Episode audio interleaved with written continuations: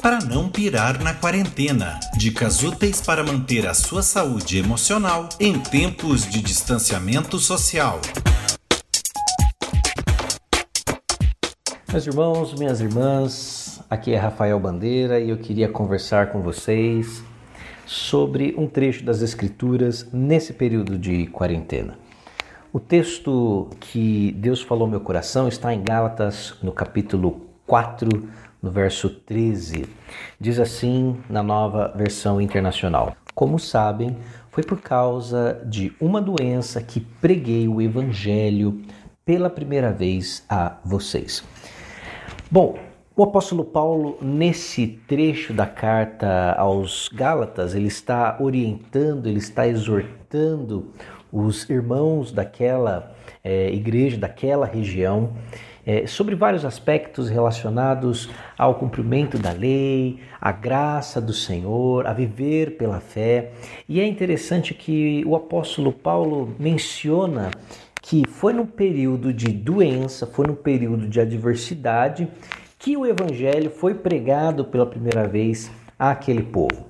E é muito interessante porque há algumas situações de adversidade nas nossas vidas que nós enfrentaremos, mas que estarão cooperando para o cumprimento do propósito de Deus, tanto nas nossas vidas quanto na vida de outras pessoas. Nós estamos vivendo um período muito singular, um período de dificuldade, de adversidade, de restrição de circulação, de limitação produtiva.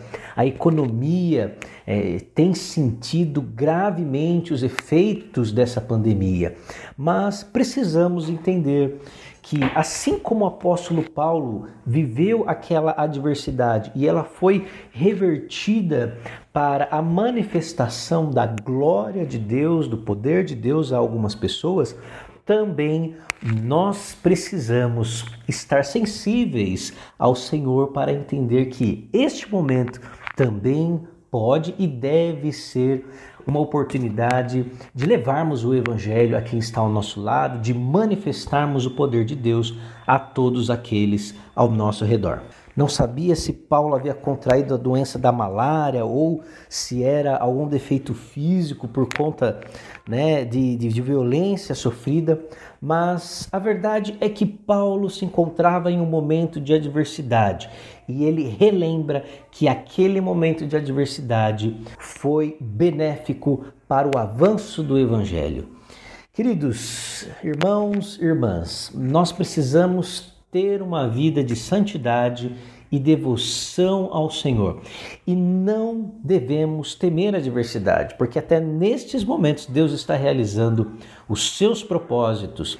E concluo com um outro texto do próprio apóstolo Paulo, quando diz aos romanos que todas as coisas cooperam para o bem daqueles que são chamados segundo o seu propósito. Que você possa continuar confiando em Deus, porque o Senhor não perde o controle da história, o controle das nossas vidas e Ele usa ainda essas adversidades para manifestar de forma gloriosa e grandiosa o seu poder. Um abraço a todos e que Deus abençoe para não pirar na quarentena. Dicas úteis para manter a sua saúde emocional em tempos de distanciamento social. Acompanhe toda a programação da Igreja Metodista no Matão através dos perfis oficiais no Instagram, Facebook e YouTube, também no Spotify, Google Podcasts e no site www.metodistadomatão.com.br/web.